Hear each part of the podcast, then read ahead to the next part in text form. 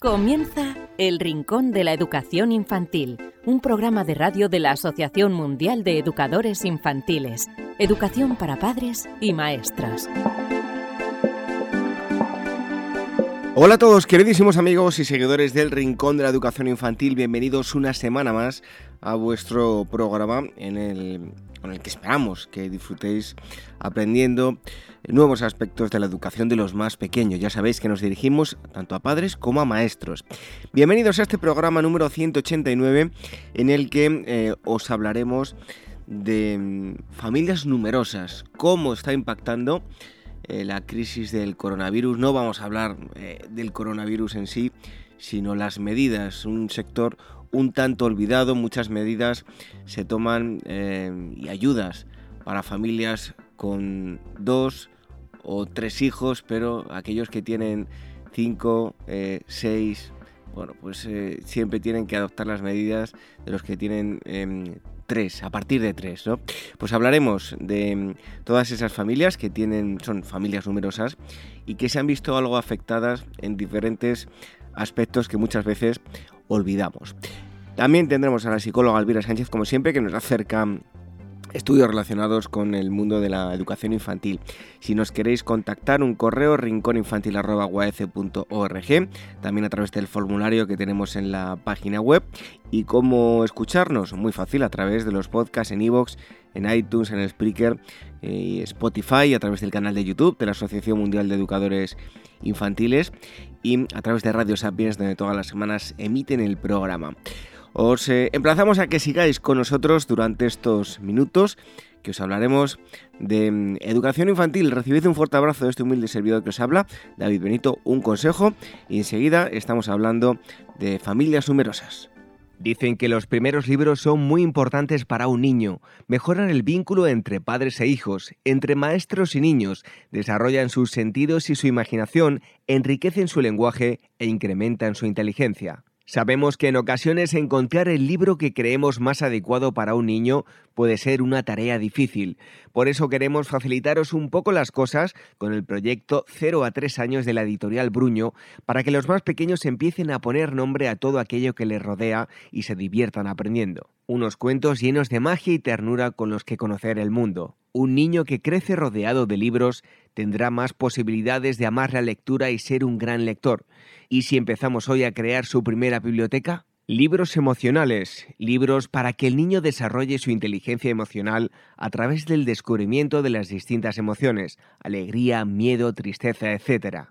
Libros manipulativos. En esta colección, padres y educadores encontrarán libros para incitar al niño al movimiento de sus manos y desarrollar su psicomotricidad, libros con piezas móviles que giran sobre sí mismas, libros con lengüetas, pop-ups, etc libros para desarrollar el lenguaje, cuentos para que los padres lean a los niños y para que desarrollen su lenguaje, aumenten su vocabulario y puedan conocer las principales emociones y rutinas. Libros sensoriales. En esta colección, padres y educadores encontrarán diversos libros para desarrollar los principales aspectos de las capacidades sensoriales de los niños, identificación de colores, texturas, etc. Libros lógicos, libros para que el niño desarrolle su inteligencia lógica a través de asociaciones, búsquedas, descubrimientos, etc. El proyecto 0 a 3 años de Bruño, recomendado por la Asociación Mundial de Educadores Infantiles, AMEI-UAF. El Rincón de la Educación Infantil, la radio de la Asociación Mundial de Educadores Infantiles.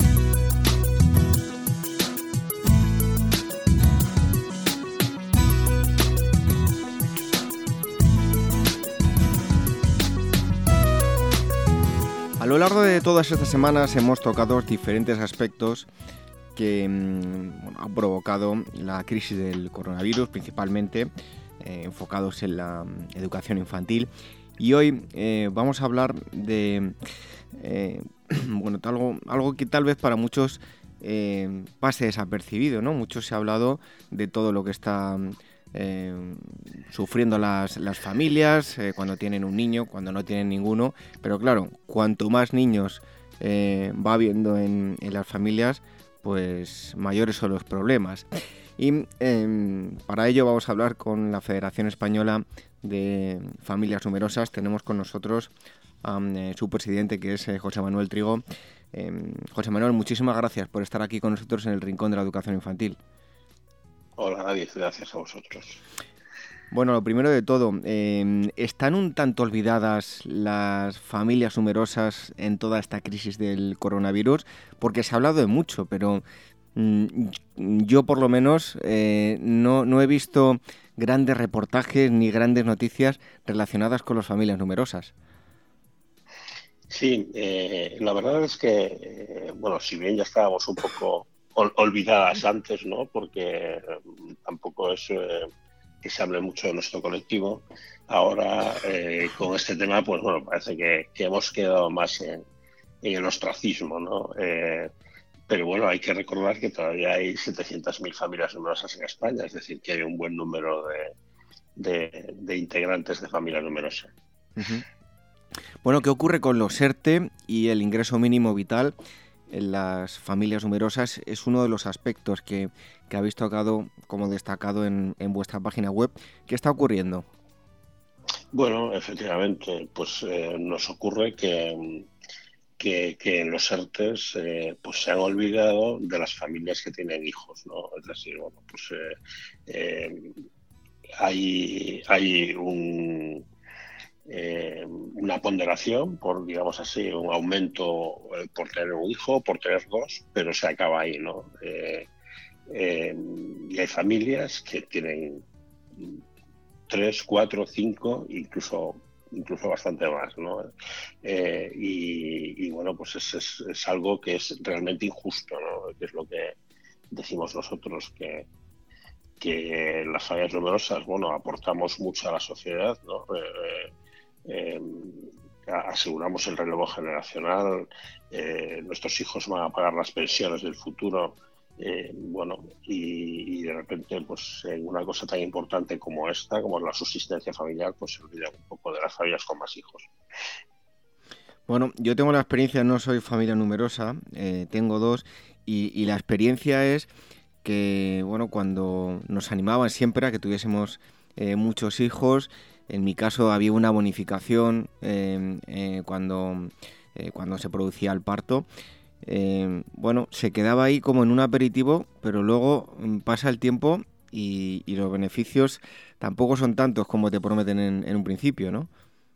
Efectivamente, así como eh, países vecinos como Francia llevan haciendo políticas familiares desde, la, después de la Segunda Guerra Mundial eh, y, y, las han mantenido y se han mantenido eh, independientemente del tipo del, gobierno eh, que estuviese al frente, ¿no?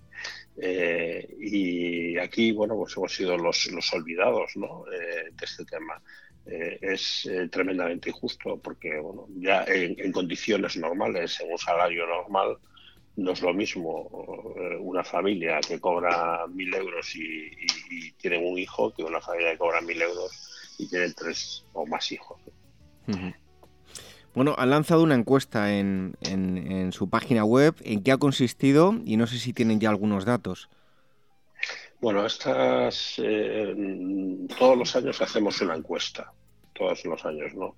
Esta encuesta, bueno, como nos ha pillado eh, como nos ha pillado pues en menos en, medio del confinamiento pues bueno pues eh, pues ha tenido mucho que ver. Las preguntas van muy en la línea de, la economía familiar y de las eh, de las consecuencias del confinamiento y de, y de la crisis en general. actualmente, bueno, se sacó el lunes, antes ayer iban 4.000 familias que habían respondido a, la encuesta y esperamos que, bueno, que, que, lleguemos 10 o 15 mil familias que nos em, cuenten cosas. Em, ¿Qué soluciones eh, proponen em, eh, para que bueno, pues las familias numerosas, con la vuelta al trabajo y la no apertura de las escuelas infantiles, eh, la pasada semana hablamos con una experta que ha hablado de, otro tipo de medidas, que no recurramos a la educación infantil para la conciliación familiar. Eh, no sé, en este caso, si ya con uno es complicado, si tenemos eh, eh, tres o más, no sé, ¿qué, propuestas tienen para, para este tipo de, familias? Sí, bueno, nosotros hacemos en la nota de prensa una, un punto especial hacia la conciliación, ¿no? Las empresas tienen que concienciarse de este tema y, dar flexibilidad en los horarios, ¿no? De tal forma que los, los, padres se puedan eh, solapar, ¿no? En la, o sea, si los niños están en casa, si los niños son pequeños, hasta seis años, eh, que no van a ir al colegio, pues es un problema, ¿no? Hay que, hay que haber, tiene que haber alguien en casa con ellos. Entonces, bueno, pues pedimos que haya pues esa flexibilidad de, horarios o, de turnos incluso, eh, la, continuidad, la posibilidad de continuidad con el teletrabajo y, y, bueno, pues eh, facilidades eh, para las reducciones de jornada o, que necesiten las familias. Como ya he dicho antes, yo hablo ahora del, del, día a día, ¿no? Yo tengo la experiencia de dos niñas pequeñas de tres años. Hay eh, en todo este tiempo que llevamos confinados momentos muy complicados y son dos. Imagino que en familias con, tres o, más esos problemas del día a día pues son mucho mayores, ¿no? Sí, eh, claro que sí. Eh, bueno, realmente bueno, en, todas las familias hay momentos de crisis y tal, ¿no? Eh, eh, en estos momentos, bueno, pues los padres tienen que, aquí los padres lo somos por vocación en este, en este sector y, bueno, pues eh, digamos que tiramos un poco de, de, paciencia y de ideas ¿no? para tenerlos eh, más entretenidos. Eh, hay una cosa eh, que, bueno, que no se le ha pasado por la cabeza un poco a, la gente, ¿no? por lo que estoy viendo, y es que en las casas suele haber un ordenador personal por vivienda y ahora de repente con esta crisis nos ponen que los hijos tienen que hacer tareas telemáticas, los padres tienen que teletrabajar y, bueno, pues esto también es un, problema, un problema muy grave, independientemente, y además eh, pues el, cuidado, el entretener a los, a los niños, sobre todo a los más pequeños. Eh, bueno, es otra, otra prueba más, ¿no? De que se han olvidado un poco de, de, las familias, ¿no? Cuando había que sacar inmediatamente un tipo, algún tipo de ayudas, ¿no? Para, para, o para contratar personal eh, para que se dedicara a cuidar a niños eh, si los padres van a trabajar o, más ordenadores para, trabajar desde casa y, para los niños para tener acceso a las tareas del colegio. Em, está claro que los que somos padres tengamos eh, uno o más, mm, por lo general lo hacemos sabiendo dónde nos metemos y, y, lo hacemos con gusto y sabiendo eh, qué es eh, ser padre, ¿no? Pero a nivel psicológico eh, creo que se nos exige, como decías, ya no solo a nivel técnico y, no es posible en todas las familias el uso de mm, ordenadores simultáneos al mismo tiempo, en aquellas que solo haya uno. a nivel psicológico también se nos exige que demos el 100% de nuestro trabajo, pero claro, tenemos 3, 4, 5 niños en casa el, desgaste psicológico es, eh, y físico también es em, pues bastante cuantioso. Eh, no sé si han pedido algún tipo de ayudas en este sentido, si están eh, ofreciéndoles asesoramiento a, sus socios. cuéntanos al respecto. Bueno, te, voy a decir una cosa. las familias numerosas igual que se aplica la, economía de escala, ¿no? el, famoso refrán, donde comen dos, comen tres y tal, eh, pues eh, también ocurre lo mismo eh, en el día a día. Los, los, niños, los mayores, pues tienden a cuidar de los hermanos pequeños y bueno, digamos que hay cierta organización y, los conflictos igual no, no van a más como pudieran ir en otros en otros casos. Eh, nosotros tenemos eh, bueno, una red de empresas, eh, tenemos el, plan Más Familia, que es un plan que, trata con empresas privadas pues hace acuerdos para, para, para, las familias, ¿no? Entonces, bueno, tenemos gabinetes psicológicos que sí que tratan estas cosas y, y digamos que con un descuento para las familias, pero no, no tenemos un asesoramiento profesional desde las, desde las asociaciones. Em, ¿Cuáles son, eh, cree que son los principales reclamos y problemas que eh, les están transmitiendo los, los socios hoy en día? Bueno, ahora mismo está la incertidumbre ¿no? de, del tema económico, eh, qué es lo que va a pasar. Hay mucha gente que, que, cree que va a quedar sin empleo. Eh, y, bueno, y luego el tema de, del problema eh, del COVID-19 ¿no? que tenemos encima de la mesa. Es decir, los niños van a tener que ir al colegio, se tienen que socializar de nuevo, cómo vamos a hacer, cómo se va a llevar esto. Hay, mucha incertidumbre entre, la, entre las familias. Y ya para ir concluyendo, como presidente de, la federación, ¿qué medidas creen o bueno, qué le eh, pedirían al, al gobierno, eh, a las autonomías, que bueno eh, que le estuviesen en cuenta de a corto plazo y a, y a largo plazo.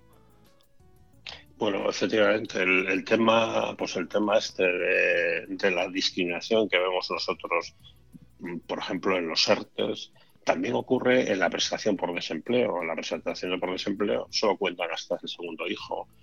es algo que, también bueno, lo estamos tratando con, los políticos, eh, que es algo que se tiene que modificar de cierto modo, ¿no?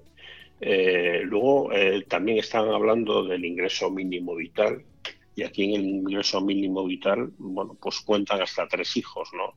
pero bueno, hay familias que tienen más de tres hijos y también es injusto. Nosotros proponemos que se incremente el mínimo vital con 139 euros por cada hijo al mes, ¿no? Eh, y, en general, ¿no? Eh, las, eh, las familias numerosas, según informes, ¿no? somos de, los hogares más afectados y hay muchas familias en exclusión social, ¿no? el, el 33% de los hogares eh, tienen problemas eh, de, serios ¿no? para llegar a fin de mes y para mantenerse. Entonces, bueno, pues que en otros países de nuestro entorno, de, toda Europa, eh, hay prestaciones por hijo a cargo, ¿no? Que son muy importantes y que ayudan a la economía familiar eh, también en el tema de los hogares, ¿no? ayudas al alquiler, ayudas al pago de hipoteca, que tampoco se tiene en cuenta el número de hijos que uno, que uno tenga. Bueno, podríamos estar hablando toda la mañana de, carencias que tienen las familias. Bueno, ya por último, mm, a modo de reflexión, yo también tengo eh, conocidos que son ocho y, nueve hermanos, em, piden los políticos eh, que, crezcan eh, las familias, que tengamos gente que, vaya a pagar las pensiones del, futuro. Nos hablan de un envejecimiento de, la población. Bueno, pues por lo menos que tengan en cuenta a esas familias que están aportando su granito de arena para que pues haya gente que pague las pensiones del futuro, ¿no? Claro, eh, eh, el, error de los políticos es que, es que nos ven como un problema y, realmente somos la solución, ¿no? La solución de todos estos temas de, demografía, pues eh, estaría con una política de apoyo a la familia, pues yo creo que, que sería bastante más efectivo que otras políticas que están haciendo, ¿no? hizo Zapatero en su día, el cheque bebé y estas cosas, eh, que luego no tienen un seguimiento. Es decir, tener un hijo es relativamente sencillo, el problema es luego cuidarlo a lo largo de toda su vida. Eh, entonces, bueno, pues eh, sí hace falta esa reflexión en la sociedad, que las familias numerosas somos muy necesarias y, que se nos tenga en cuenta, que no se nos discrimine al menos. Bueno, sin entrar a hacer valoraciones políticas, que nosotros nunca lo hacemos, ¿no radica el problema tal vez en que bueno, las medidas se, se ven eh, a largo plazo como cuatro años, que es lo que dura una legislación, y, no se ven de, cara al futuro a 10, 15, 20, 30 años. Tal vez habría que intentar hacer que los políticos pensasen de esa forma, ¿no? Claro, nosotros es lo que ya venimos diciendo y es que hace falta un pacto de Estado como lo tienen otros países europeos de apoyo a la familia, de, políticas familiares eh, precisas de apoyo a la familia, claro. Bueno, pues em, hemos estado mm, hablando aquí en el Rincón de la Educación Infantil con José Manuel Trigo. Él es el presidente de la Federación Española de Familias Numerosas. Muchísimas gracias por haber estado aquí con nosotros en el Rincón de la Educación Infantil. Un fuerte abrazo y hasta pronto. Gracias, está bien.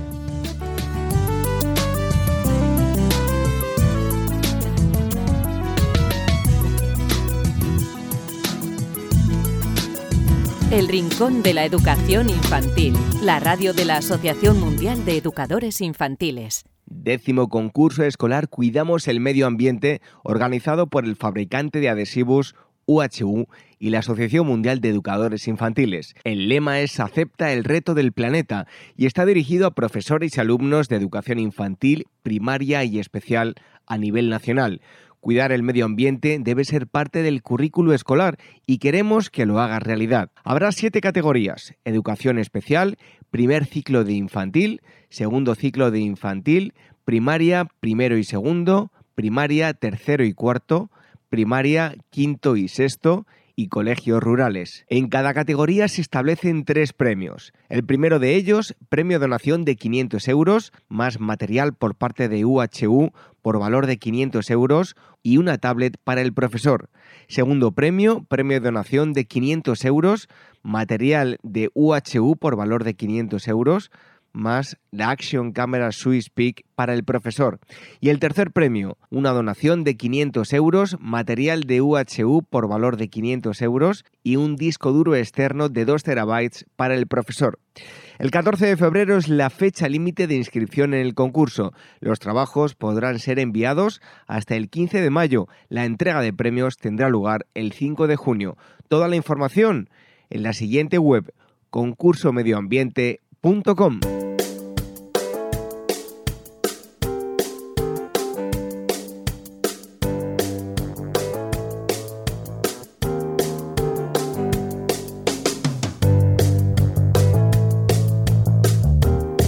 Vamos a hablar ahora de estudios y como ya dijimos la semana pasada, queríamos eh, acercaros cosas diferentes al coronavirus. Y así creo que lo va a cumplir la psicóloga Elvira Sánchez, a, la que, a quien le damos la bienvenida. Eh, muy buenas, Elvira. Pues mira, muy, me ha costado mucho ¿eh? traerte algo que no sea de coronavirus, porque ahora mismo realmente en la mayoría de las revistas científicas de divulgación están muy centradas en ese tema, pero lo he conseguido. Pues a ver, ¿de qué nos vas a hablar? Pues mira, te voy a hablar de, los estereotipos de género. Es un tema del que se hablaba mucho, de repente dejó de hablarse, obviamente, por las circunstancias, y yo creo que deberemos, deberíamos, al igual que la normalidad, deberíamos retomar estos temas. Así que te voy a hablar eh, de un estudio que ha sido publicado en la revista Frontiers of Psychology, que apunta que los menores interiorizan los estereotipos de género desde, desde los cuatro años de edad a pesar de que los mensajes, y es cierto que en esto hemos avanzado, eh, sean más sutiles y, bueno, y menos explícitos que en el pasado. Pues es decir, con cuatro, sí, sí, es que con cuatro años, David, con cuatro añitos, los niños observan y hacen propios los roles de género y los aplican para construir, bueno, expectativas obviamente sesgadas sobre los atributos de los demás, así como las, eh, las profesiones eh, que las desempeñan, de las personas que las desempeñan. Según este estudio que lo ha realizado la Universidad Complutense de Madrid, y que se ha convertido en el primer trabajo realizado en España en, la etapa de la infancia. Y os cuento que para llevar a cabo el estudio eh, se han realizado entrevistas individuales a 149 estudiantes de una escuela pública con edades comprendidas entre los 4 y los 9 años eh, y además en la Universidad Complutense de Madrid en el estudio han participado los institutos de investigación sanitaria del Hospital 12 de Octubre de Madrid también y bueno, y la Universidad Francisco de Vitoria.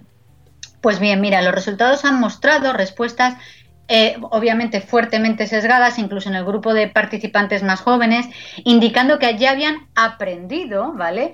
cuáles son los roles de género tradicionales, especialmente en lo relacionado con la masculinidad. Es que leer este estudio a mí me dejó un poco perpleja.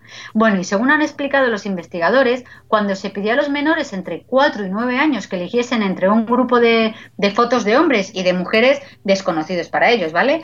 A aquellos eh, les dijeron que cuáles eran aquellos que les parecía alguien como muy inteligente, ¿vale? De estas fotos. Bueno, pues el 70% de las veces eligieron a un hombre, bien un adulto o un niño, frente a una mujer, el 70%. Elvira, y respecto a, las profesiones, ¿qué nos dice el estudio? Pues mira, respecto a las profesiones, casi el 60% de los participantes consideran que ser policía, ¿vale? Era algo que solo debían realizar los hombres. Frente a profesión, a la profesión de florista, según la mitad de los participantes, debía ser realizada solo por mujeres. Y estamos hablando de niños de cuatro años, David de cuatro años. Y en la investigación se presentaban también distintos tipos de materiales gráficos, es decir, fotos de adultos y niños desconocidos y dibujos de profesiones, acompañados de cuestiones, bueno, de preguntas dirigidas a analizar su grado de conocimiento, bueno, y, de adhesión, ¿no? A los estereotipos de género tradicionales en estas, en estas edades tan tempranas. Mm, por ejemplo, las, las preguntas eh, eran sobre distintas características personales, consideradas culturalmente como femeninas, ¿no? Como amabilidad o ser presumido, ¿no? O masculinas como inteligencia o agresividad y también una serie de profesiones que son consideradas, pues eso, tradicionalmente femeninas como enfermera o peluquera y masculinas como policía o capitán de barco. Pues escucha, según los expertos, conforme se produce el proceso de socialización en los primeros años de vida, los niños se apropian de las normas y los valores culturales en relación al género. Y los menores interiorizan la categoría de hombre y mujer como, por así decirlo, un esquema mental eh, que aplican para juzgar a los demás o para elegir compañeros de juego así como por ejemplo para construir su propia identidad y determinadas expectativas en el ámbito personal, vocacional o laboral, como te había dicho, eh, las mujeres floristas, los hombres policías. Y repito, a los cuatro años de edad, con lo cual la conclusión que yo he sacado de todo esto es que hay que empezar a abordar el tema de los estereotipos de género, incluso en el primer ciclo de la educación infantil, si queremos eh, prevenir ¿no? la construcción de este tipo de estereotipos, obviamente tan sesgados. Bueno, pues eh, muchas veces hemos hablado aquí de ello y aquí podéis ver toda la importancia que tiene de empezar a tratar este asunto, eh, pues casi casi desde que empiezan los primeros años de, escuela infantil, los pequeños.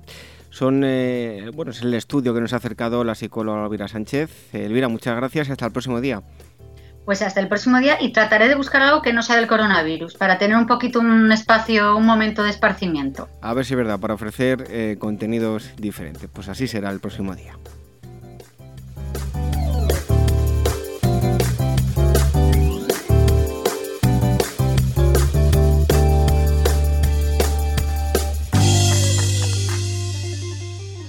Red de docentes comprometidos con la paz. La educación sin valores solo convierte al hombre en un demonio más inteligente. Por ello, AMEIUAF ha puesto en marcha este proyecto.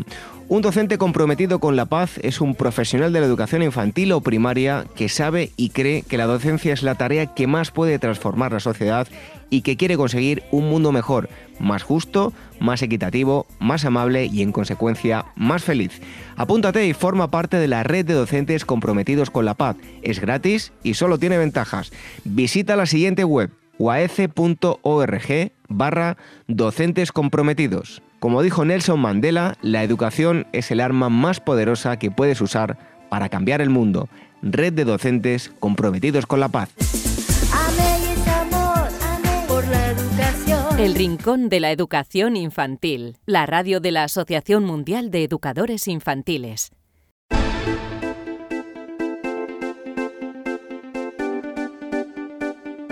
Hoy este programa 189 del Rincón de la Educación Infantil ha girado en torno a las familias numerosas, las medidas que deberán adoptar o que deberían por lo menos tener en cuenta de cara a sus ayudas en los próximos meses. También hemos tenido a la psicóloga Elvira Sánchez, que nos ha traído, como siempre, estudios relacionados con el mundo de la educación infantil. Ya sabéis que os eh, intentamos dar pautas tanto a maestros como padres para la educación de los más pequeños.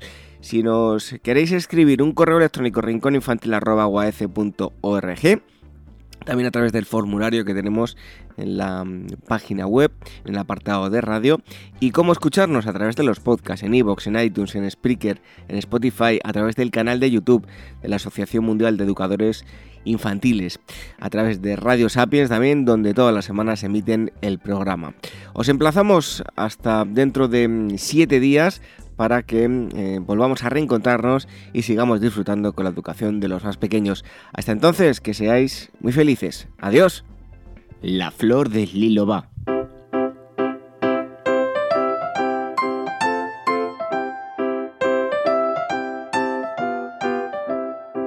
Un padre rico y poderoso se quedó ciego y ningún médico consiguió curarle. Un día pasó por su casa una vieja que le dijo que se curaría si se lavaba los ojos con agua de la flor del lilobá, una flor maravillosa que se encuentra en algunos rincones del mundo. El padre llamó a sus tres hijos y les dijo que al que trajera la flor le daría la mayor parte de su herencia. Los tres hijos partieron al instante por diversos motivos. Los mayores querían el dinero. El pequeño, apenas un niño, deseaba que su padre recuperara la vista. Por eso no descansó ni un momento hasta que encontró la flor. Iba camino de la casa cuando se encontró con los hermanos, que le arrebataron la flor, lo golpearon y lo dejaron tirado en un cañaveral, a pesar de que el muchacho les aseguró que no deseaba la herencia sino volver a ver a su padre feliz. Cuando los dos hijos mayores regresaron a casa, el padre se lavó los ojos con la flor del lilo y recuperó la vista, y aunque repartió la herencia entre sus dos hijos, estaba triste por la tardanza del pequeño. Un día un pastorcillo encontró al muchacho en el cañaveral, malherido, y lo curó. El muchacho le encargó que fuera a la hacienda de su padre para ver si se había puesto bien, pues era lo que él más ansiaba en la vida, que él no podía ir porque sus hermanos lo matarían. También le encargó que le entregara una flauta que había hecho con una caña, que al hacerla sonar se oyó esta canción. Pastorcillo, pastorcillo, ayúdame por favor. Mis hermanos me golpearon por la flor del lilo va. El pastorcillo, ante este prodigio, se dedicó a recorrer todos los lugares tocando su flauta y también lo hizo ante el padre desafortunado, que enseguida reconoció la voz de su hijo.